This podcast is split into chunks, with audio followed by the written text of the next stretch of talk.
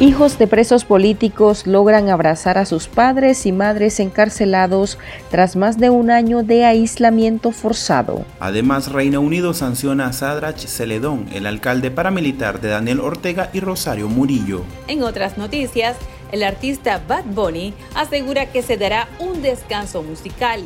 Les traemos los detalles.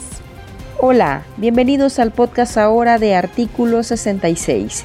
Les saluda Marlin Balmaceda. Y Wilmer Benavides. Hola Marlin, un gusto saludarles. Iniciamos con las principales noticias de este viernes 9 de diciembre de 2022 un grupo de presos políticos que se encuentran en las cárceles de la Dirección de Auxilio Judicial conocida como el Nuevo Chipote en Managua logró ver esta semana a sus hijos menores de edad, después de más de un año incomunicados. La policía informó que a los reos políticos, a quienes tildó de personas en resguardo, se les permitió reunirse con sus esposas, esposos, madres, padres, hijos, nietos y otros miembros de sus núcleos familiares en ocasión de las festividades religiosas de la Purísima y la Gritería el 7 y 8 de diciembre. La institución represiva también adelantó que en este mes se estarán realizando otras visitas similares, compartiendo las tradiciones navideñas y de fin de año, sin especificar las fechas y grupo de presos políticos.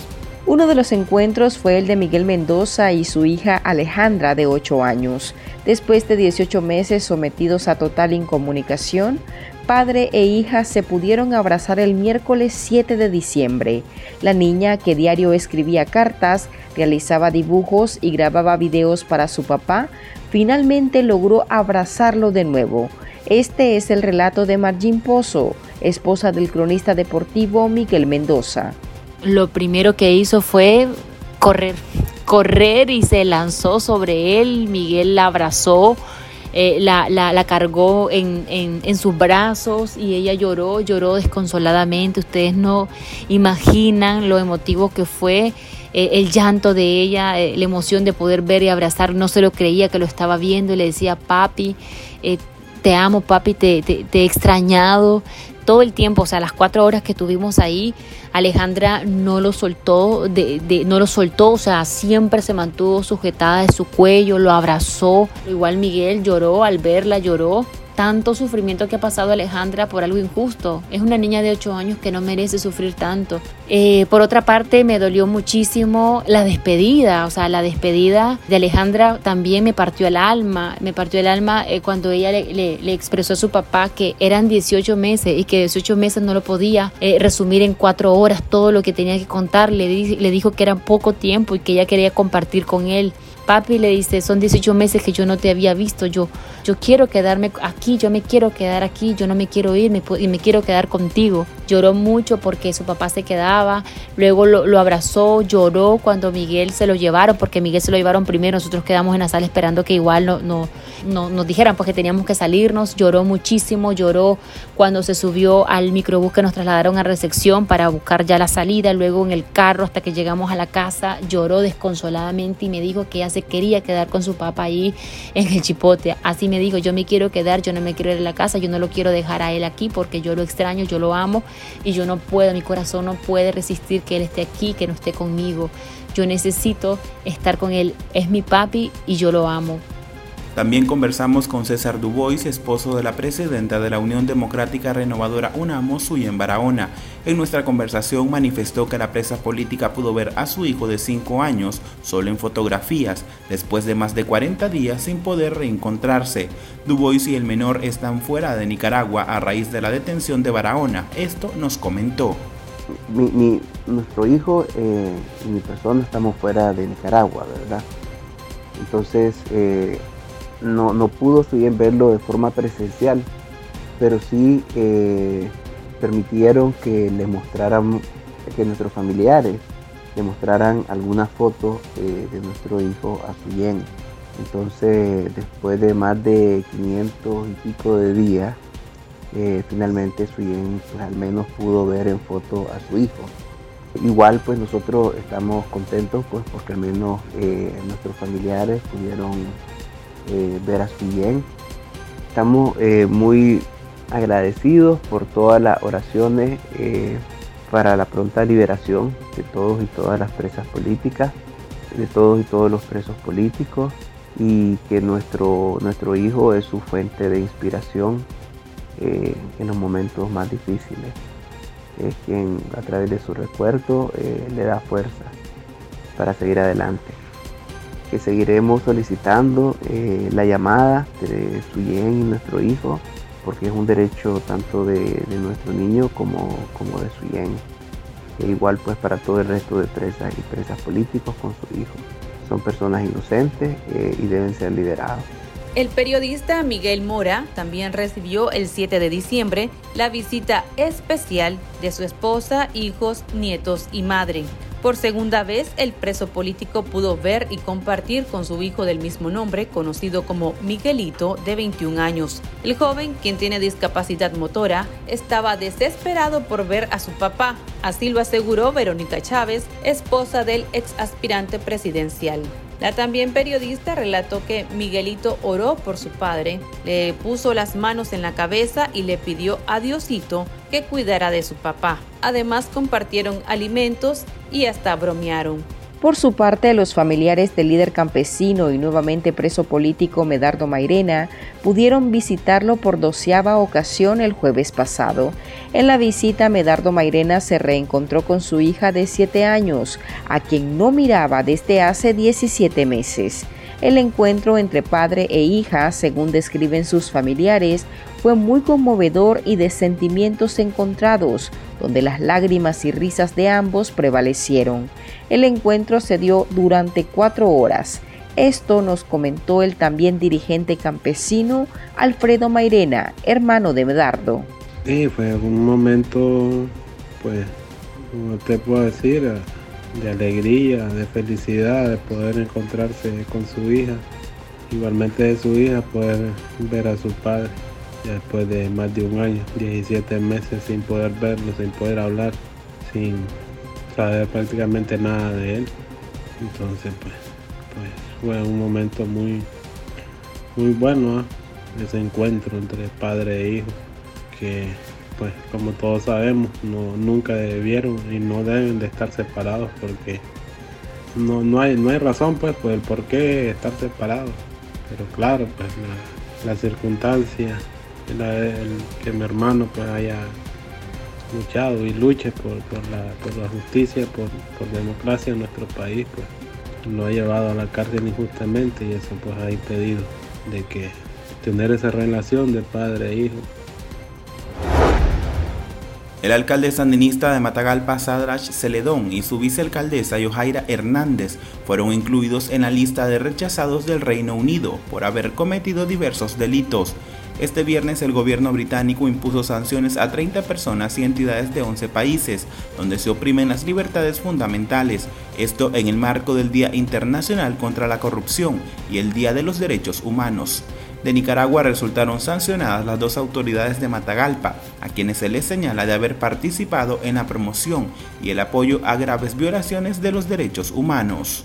Celedón es uno de los alcaldes más cercanos a la pareja presidencial de Daniel Ortega y Rosario Murillo, conocido por muchos matagalpinos como el paramilitar pues lo acusan de haber encabezado a grupos armados en ese departamento durante la crisis sociopolítica de 2018. En esos días de violencia y represión, circularon fotos y videos del funcionario rodeado de paramilitares y luciendo orgulloso su armamento debido a su papel represor y haber participado en las violaciones a los derechos, fue incluido en la lista negra de Estados Unidos en noviembre del año pasado, luego de las cuestionadas elecciones presidenciales.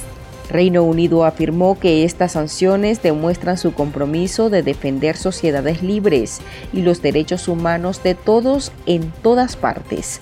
Con esta medida, el alcalde reelecto y su segunda al mando tendrían prohibido ingresar a Reino Unido, mientras sus activos, en caso de tenerlos en Londres, quedarían congelados. Para conocer más sobre el tema, conversamos con el abogado Juan Diego Barberena, integrante del Consejo Político de la Unidad Nacional Azul y Blanco.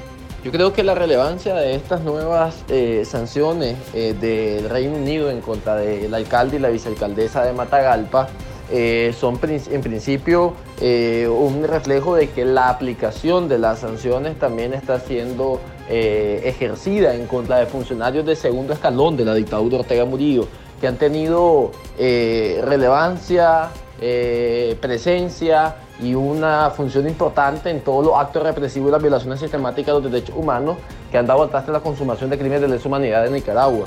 Yo creo que ese es un importante aspecto a, tener en cuenta, es decir, de que no solamente son a funcionarios del más alto nivel, digamos, de, los escalafones del Estado, sino también a funcionarios eh, de segundo nivel, pero que son piezas clave, digamos, en todo el engranaje de poder para eh, seguir sosteniendo a la dictadura Ortega Murillo eh, en el poder.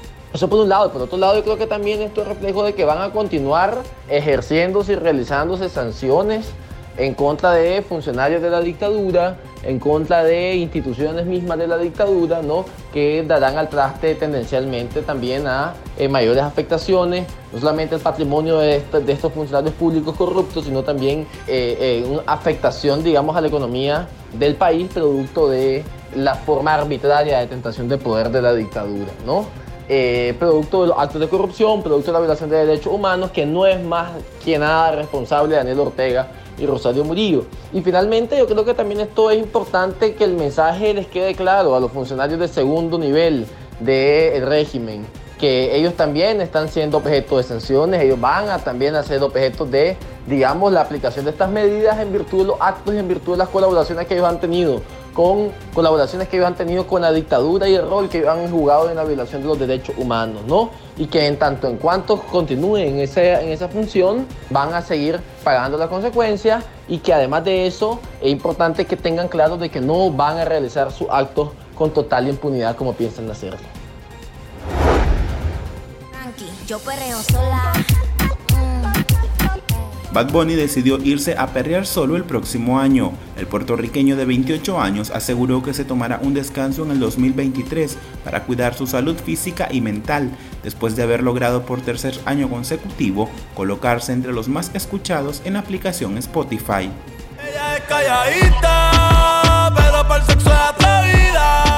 A pesar de ser de los artistas más criticados por su poca o nula habilidad para el canto, el joven ha logrado sumar éxitos desde el 2017, por lo que ha decidido darse un descanso tras seis álbumes y singles publicados. La revelación la hizo durante una entrevista otorgada a la revista especializada Billboard, que lo ha nombrado artista del año por el éxito de su disco Un verano sin ti el 2023 es para mí.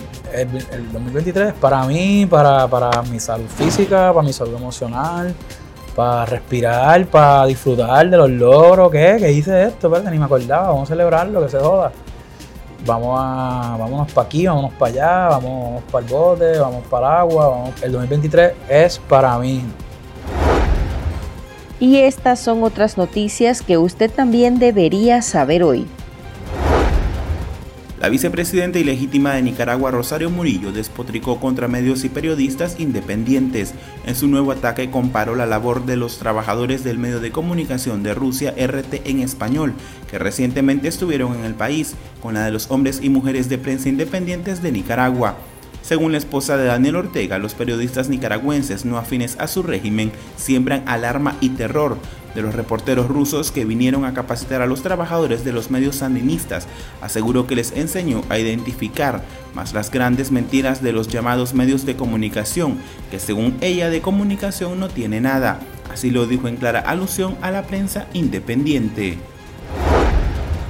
La ministra de Gobernación, Amelia Coronel Kilnoch, canceló de tajo otras 100 ONGs, entre ellas nueve extranjeras.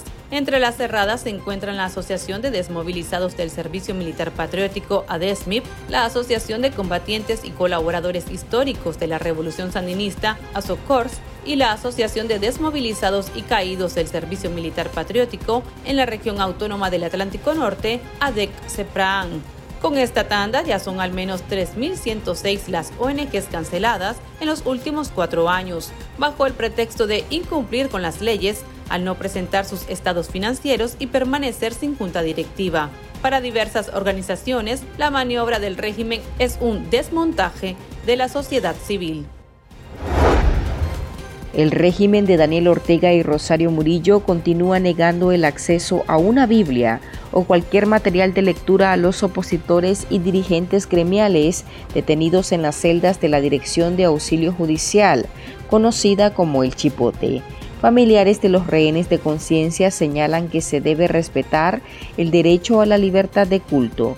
La dictadura ha llegado al punto de retirar todas las etiquetas de los productos de higiene personal, las que tienen información de los componentes químicos para que no puedan leer nada.